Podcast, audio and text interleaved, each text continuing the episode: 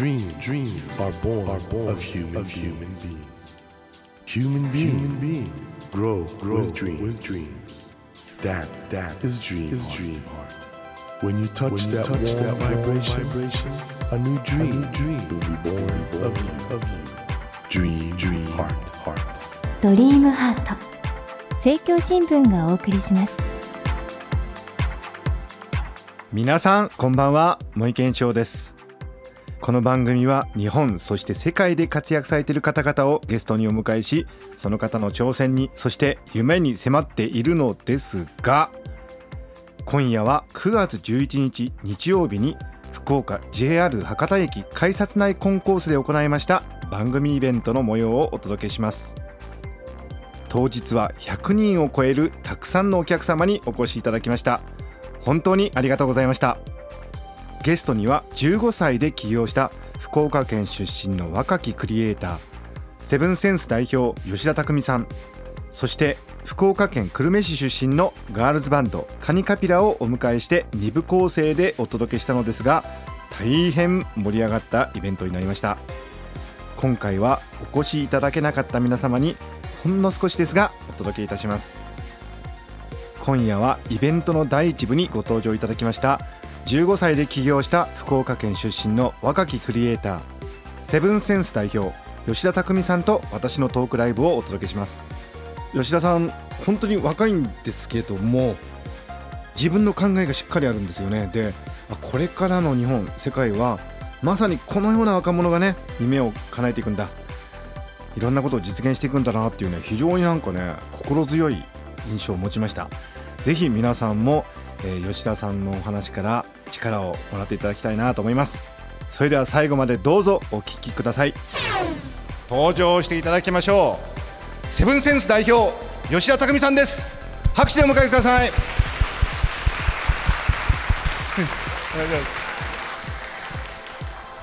まずですね吉田匠さんは皆さんご存知の方も多いと思うんですけど改めてどういう方かちょっとご紹介させてください。吉田匠さんは1995年6月生まれ。現在21歳。株式会社セブンセンス代表取締役 VJ 映像演出家そしてウェブクリエイターですね。11歳。小学校5年生の時に VJ の世界に目覚めたってことですね、はいまあ本当最初は遊び半分というか趣味の延長みたいな感じででやったんですね。でそこからコンピューターのグラフィック映像の制作をスタートしてアップルストアのレギュラーイベント。これあの福岡の天神かなんかにアップルストアでレギュラーイベントやってたと、はい、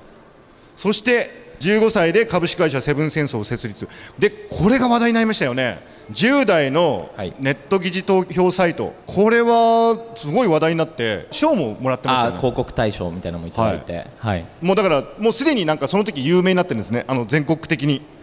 最近ではあれですか？飲食店や商品のブランディングなどの活動も幅を広げていて、はい、まさに皆さんこの福岡から世界へ飛び出そうとしているどんなにすごい21歳かお分かりになったと思うんですけどもさてこの番組「ドリームハートのテーマは夢なんですね。まさに今日この場所というのはいろいろな夢を持った人が旅立つ場所じゃないですか駅というのはね。駅にふさわしいその夢についてね吉田さんにお話を伺っていきたいと思うんですけどもいくつかキーワード実は用意してるんですよ、はい、ということでまずはこのキーワードでいきましょう。どうぞ。優れた起業家の共通点ということでねこれどうですか？でも今ね会社をやってらして起業することの難しさ面白さっていろいろ感じてらっしゃると思うんですけど、うんはい、起業ってやっぱりどういうところがポイントになりますか？まあでも結局は何やるかみたいなことが一番重要で、はい、会社作るか作んないかはそんな大した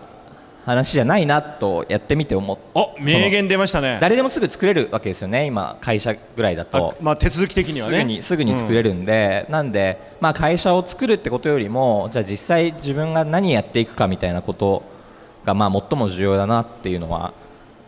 この数年ですごい感じてますけど。逆に言うと優れた起業家は自分が何をやるべきかが明確にそう明確に見えていてで未来に向かって進んでってますよね。それこそ孫さんとかって、はい、あんまり表には出ないんですけど、はい、今とか例えばエネルギー産業に思いっきり投資し始めたりとかまあ分かりやすいのでペッパーとかああいうロボット産業に投資し始めたりとか、はい、ああやって事業としてすごい大きなものになってるのにもかかわらずやっぱ新しいものに投資したりとか新しいものにチャレンジしていくみたいなものって結構重要でそこをやれなかった会社ってなんか今って時代の流れすごい早いんで、まあ、どんどん衰退してってるなみたいな印象はすごいなるほど、あの、はい、これはあの MC 情報ですけど、私あの孫さんに7年前に会った時にすでに AI、ロボットやりたいって言ってましたからね。すごい。だからそれから仕込んでもね今ペッパーまで行ってるってやっぱりそういう息の長い未来ビジョンが必要なのかなと思うんですけど。ちなみに吉田さんは今の時代の流れってどう読んでますか？これからの変化の方向というか。まあある種その AI が出てきたりとか、はい、テクノロジーがすごい進んでって数年後には今ある職業が何割もなくなるなんて言われてるような時代になってきてると思うんで、はいはい、クリエイティブにまつわるようなことができないととか、まあ、創造性がないとダメなんじゃないダメになってくんじゃないかなと思ってるんですよね。多分そこは想像は多分 AI にもまだできない領域だと思っていて、はい、クリエイティブみたいなのってすごい大きなヒントだなと思ってるんですクリエイティブということがやっぱりビジネスそうですね。あとは一人でやるんじゃなくてみんなでチームでものづくりをするみたいなものは大きいヒントだな大事なんじゃないかなと、はい、逆に言うとそういうアプローチでやればかなりこれから起業の余地はあると。あるあるんじゃないかなと思いますけどね。あとはそのすごい一人で何でもできるっていうよりも、うん、一人一人は一個のことしかできないんだけど、はいはい、みんな集まるとすごい強いみたいなチームで誰もやってないようなことやる方がいいですよね。それもなんとなく福岡にもある感じしません？僕山笠とか見てると、はいはい、まさにあれチームプレーというか。そうですねそうですね。吉田さんもだから天才クリエイターとして注目されるところは個人のところなんだけど実際にはチームプレーで。実際はもう僕らチームでしか仕事はしてないので。ないのでということですね、はい、チームが大事だと。ちょっとこれ大事なメッセージとして皆さん受け取っていただけたと思います。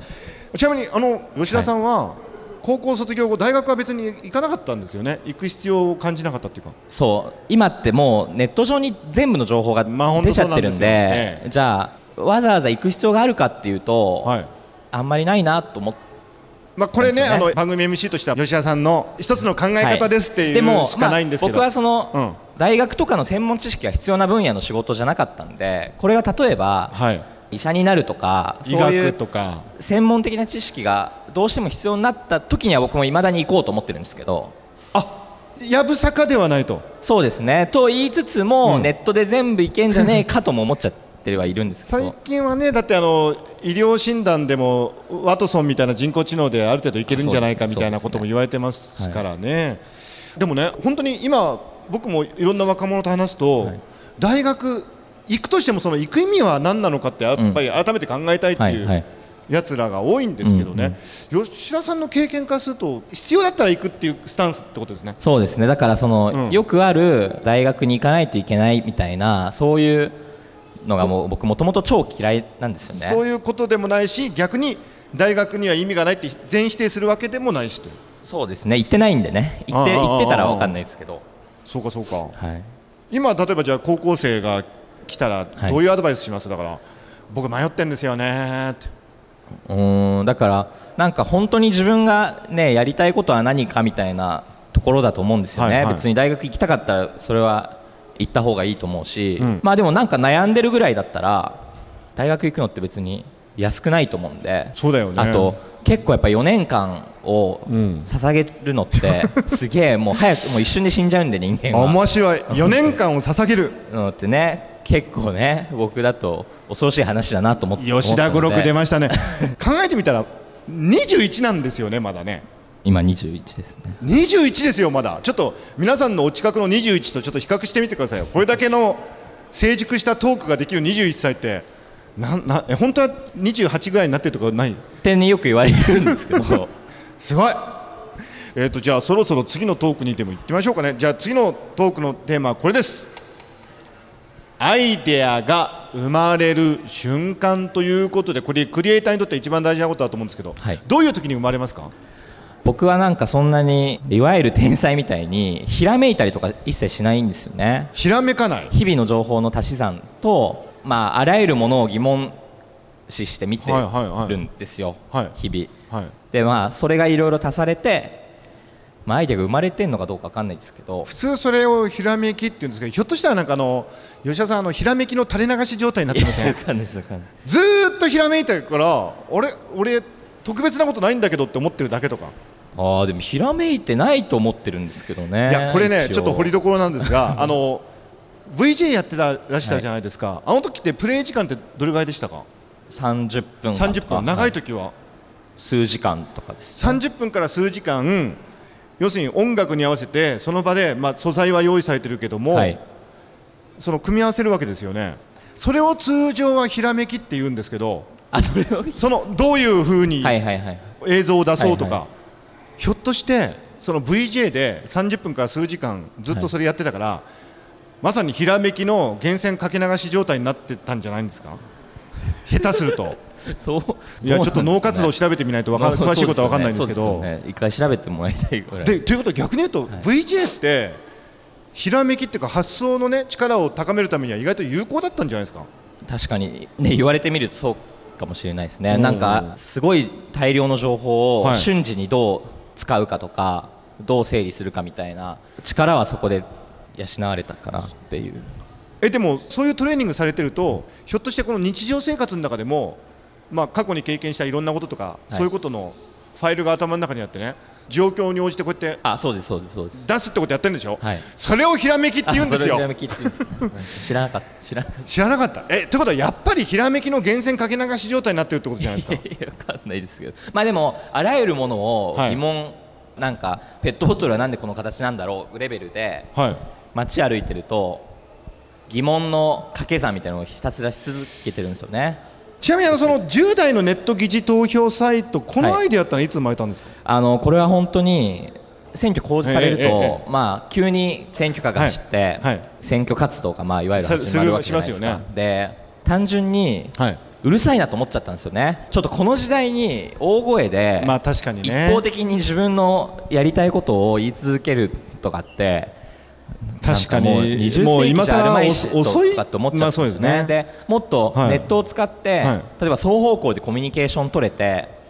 例えばマニフェストを出すとか、はい、ってことができるとすごい面白くて今っぽいなとかって思っていて、はい、それまでなんか僕そんな政治に対してすごい興味があったりとか詳しかったわけじゃないんですけど、えー、まあ、そういえば参政権僕ら持ってないなと思ったんですよ。であとなんか政治の話ってしちゃいけないようなまあ、雰囲気としてね。雰囲気がすごいあるなと思って、じゃあこれネットだったら別に顔を合わせて言うわけでもないし意見言いたい放題だし、はい、でそれを大人の人たちに手っ取り早く見てもらえるようなものでもあるしと思って、はい、じゃあ10代だけのプラットフォーム作ったら面白いかなみたいな感じで5日間ぐらいで5日で作った。公示されてすごい勢いで作っちゃったんですよ。でそれを公開したらまあすごい大反響になったわけですね。1000万アクセスあ1000万公開初日1000万アクセスあったりとかすごい大盛り上がり。いやそれすごいわ。初日だけでだもんね。そうなんですよね。やっぱでも今のお話伺ってると意外とその世の中に対するまっとうな疑問、はい、そういうものがベースになってるっていうこと？そうですね。でまあ多分普通の人はそういう疑問をおそらくスルーしちゃってると思うんですよね、はい、仮に多分そう思っても、はいはい、でも僕はそこをちゃんと実行するようにするっていうか、はいはいはい、何か行動するようにしていて。なるほどね。なので結果アイデアが生まれていいアイデアが出てくるってことですよね。かもしれないですけど、えー、あの本当でもそういう意味においては僕はあの吉田さんのねアイデアの源泉かけ流し状態っていうのは僕は脳科学者として非常に今大きくインスパイアされました。逆にあるんですか、はい、脳科学的にアイデアが生まれやすい。一般に言われているのはものすごく集中して考えてその後にリラックスするっていうその集中とリラックスのサイクルが良くてその集中した後のリラックスでアイデアが出るとは一般には言われてます。面白い。だからえどうですか？それ自分の経験に照らし合わせると。リラックスってどういう状態なんですか？じゃ僕今日お話してて思ったんですけど、はい、リラックスネイティブなんですよ。なんか自分にとって当たり前にやってることって分かんないんですよ。だから吉田さんとおそらくずっとリラックスしてるんですよ。そのいわゆるフロー状態って言われるやつ、はいはいはい、集中してるけどリラックスしてる状態にずっと入ってらっしゃると思うんで。そういうことだと思います。あの普通の方はリラックスするの苦労するんですよ、はいはい、緊張しちゃって。だからよかったですねそういう体質っていうか。そういう 体質脳脳で生まれて、うん、さて楽しくお話をしてきたんですけどもいよいよ最後のポイントになりました。こちらのキーワードです吉田さんの夢とはあのこの「ドリームハートという番組は夢がテーマなんですけども、はいはい、夢なんですか？まあすごい僕の長いテーマだと、まあ、自分のやりたいことを一生やり続けてたいみたいなものがすごいベースとしてあって、はい、で大体なんかこういうにやりたいと思うと将来の夢に取っとくんじゃなくて全部やっちゃおうみたいななんでかっていうと多分今想像できる夢って、今自分が持ってる経験と持ってる情報量と決まってくると思うんですよね、はいはいはい、でそうなるとおそらく基本的にはすぐできるなと思ってるんですよね。普通ね夢っていうと5年後10年後に実現できたらいいなって大事に育むものじゃないですか。吉田さんは何？やっちゃうんだ。そうやっちゃう。その例えばいずれ会社作れたらいいなって当時思ってたんですけど、よくよく考えてみると別に3年後にやる意味とかってあんまないなと思ってすぐ作っちゃったんですよね当時は。だから映像やりたいとかも、普通だとじゃあそのうち、ね、そのうち専門学校でも行ってやろうみたいなのもすぐやっちゃったし今もわざとそういうこういうのやりたいと思うとそれは後回しにするんじゃなくてすぐやっちゃおうみたいなでもそれはすごくインスパイアされる言葉ですよね。夢ってやっぱりいつかは実現するものってみんな思いがちだけどそうなんですよね。その夢って今自分が思いつける夢だからやっちゃった方がいい。そうや基本的にはやれる範囲にあるものだなとで逆に言うとこれから積み重ねていったら今想像もつかないような夢がそうですね、出てくるかもしれない。早めに夢こなしていかないと ちょっと。早めに夢をこなす。たどり着けなくなっちゃうんで新しいところちょっといくつも名言が出てますよ皆さん。夢を早めにこなしてくださいよなんか皆さんすごい笑ってますけど。でもねおそらく皆さんの頭の中にある疑問を僕が代弁するとそれは吉田さんが特別な人だからできるんじゃないんですかってみんな思ってると思うんですけど。あでも別にみんなできないと思っちゃうだけだと思うんですよねその時に。おそらくですよ。だからやってみるみたいな。できないと思ってるぐらいだったらやっちゃえと。そうですね。でダメだったらやめちゃえばいいしみたいなそういう。なんかすごくいい話を改めて確認なんですけど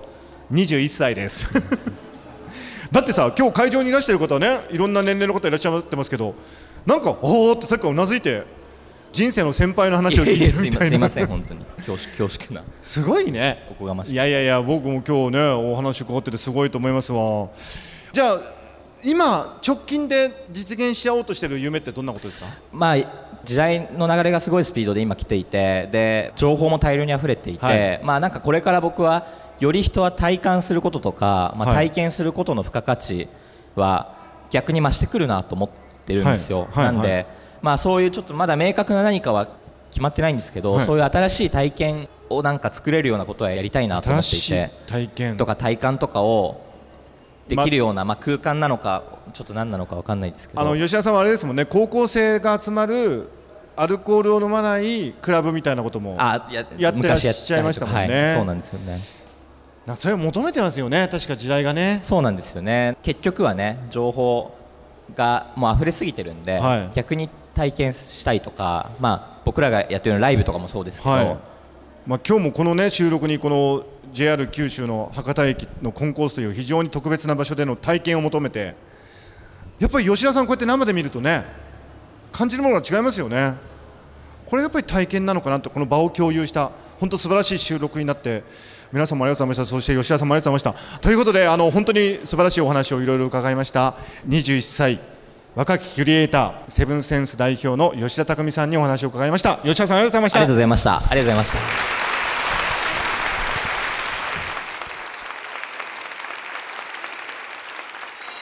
ドリームハート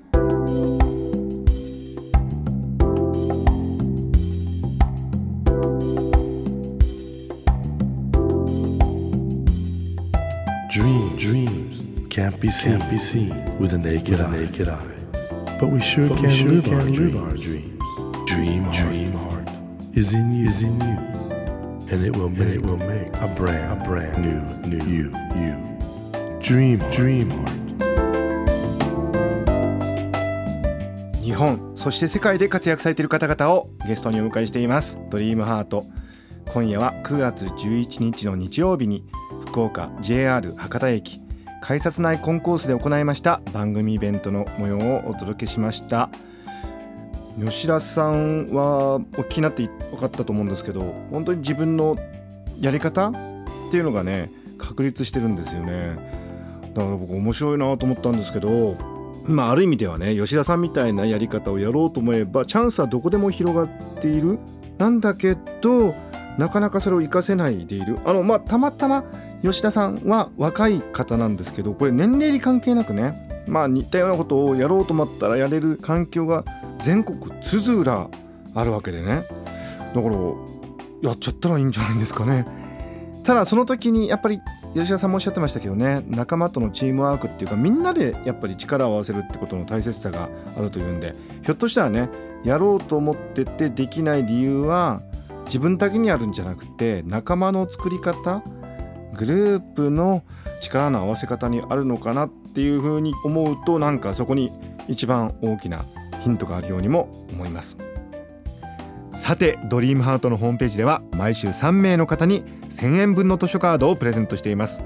番組へのご意見などメッセージをお書き添えの上ご応募ください。お待ちしています。それではまたこの時間にお会いしましょう。ドリームハート。お相手は森健長でした。ドリームハート。政教新聞がお送りしました。